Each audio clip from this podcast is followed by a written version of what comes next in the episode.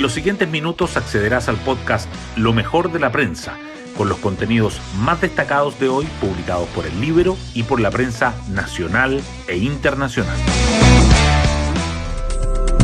Buenos días, soy Javier Rodríguez y hoy miércoles 30 de noviembre les cuento que los 30 años se darán cita en la moneda.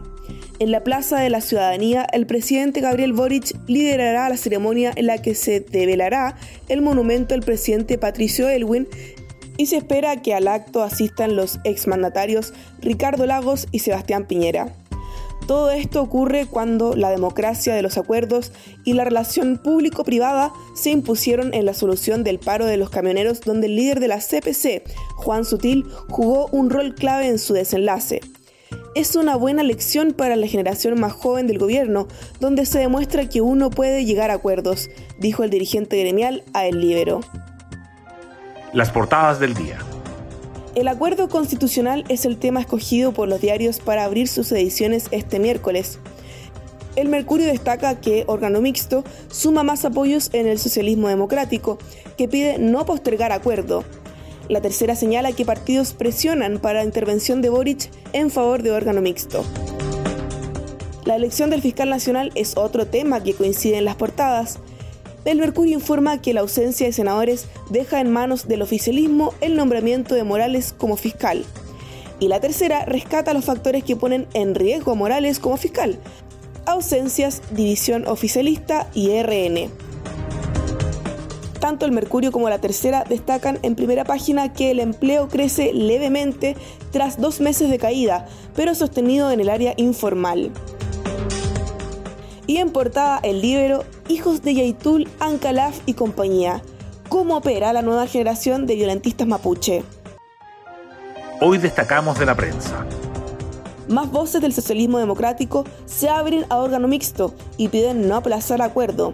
Senador Lago Weber, PPD, se agrega a Castro e Insulza, PS, con la mesa negociadora entrampada en cuatro propuestas sobre mecanismos y frenéticas tratativas en privado, los dirigentes de los partidos buscan una intervención pública del mandatario para sellar un pacto.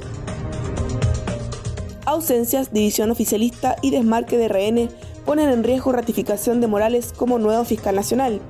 Si bien en el gobierno confiaban en lograr en términos muy ajustados el piso de 33 senadores, de acuerdo al conteo preliminar que se realizaba en las bancadas, hasta el martes en la tarde no estaban los votos para confirmar a José Morales.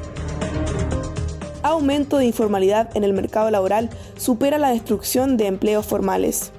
De acuerdo al Instituto Nacional de Estadísticas, en el trimestre agosto-octubre, en comparación a julio-septiembre, se crearon 6.702 plazas laborales, lo que marca un quiebre con las caídas de 11.000 y 25.000 registradas en los trimestres anteriores.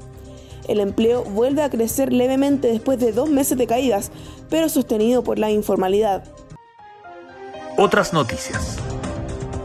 Exintendentes emplazan a alcaldesa de Santiago a asumir liderazgo contra comercio ambulante. Dicen que fue un error de Iracy Hasler haber prometido permisos a vendedores ilegales y una regulación, porque dio una señal de mano blanda cuando había que tener una señal de mano durísima.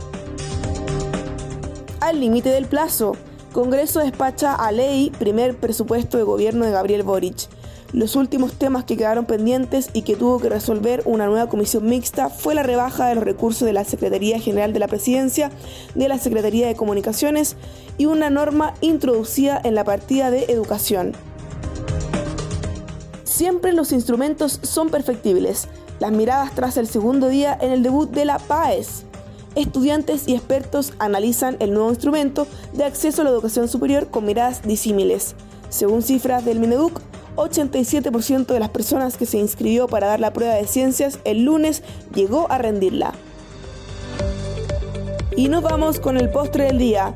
La nueva U toma forma se busca la salida de cuatro cortados y evitar el retorno de Luján y Cañete.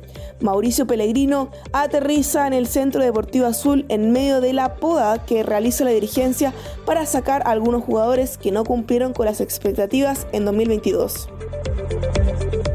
Yo me despido. Que tengan un excelente miércoles y nos vemos mañana jueves 1 de diciembre en un nuevo Lo mejor de la prensa.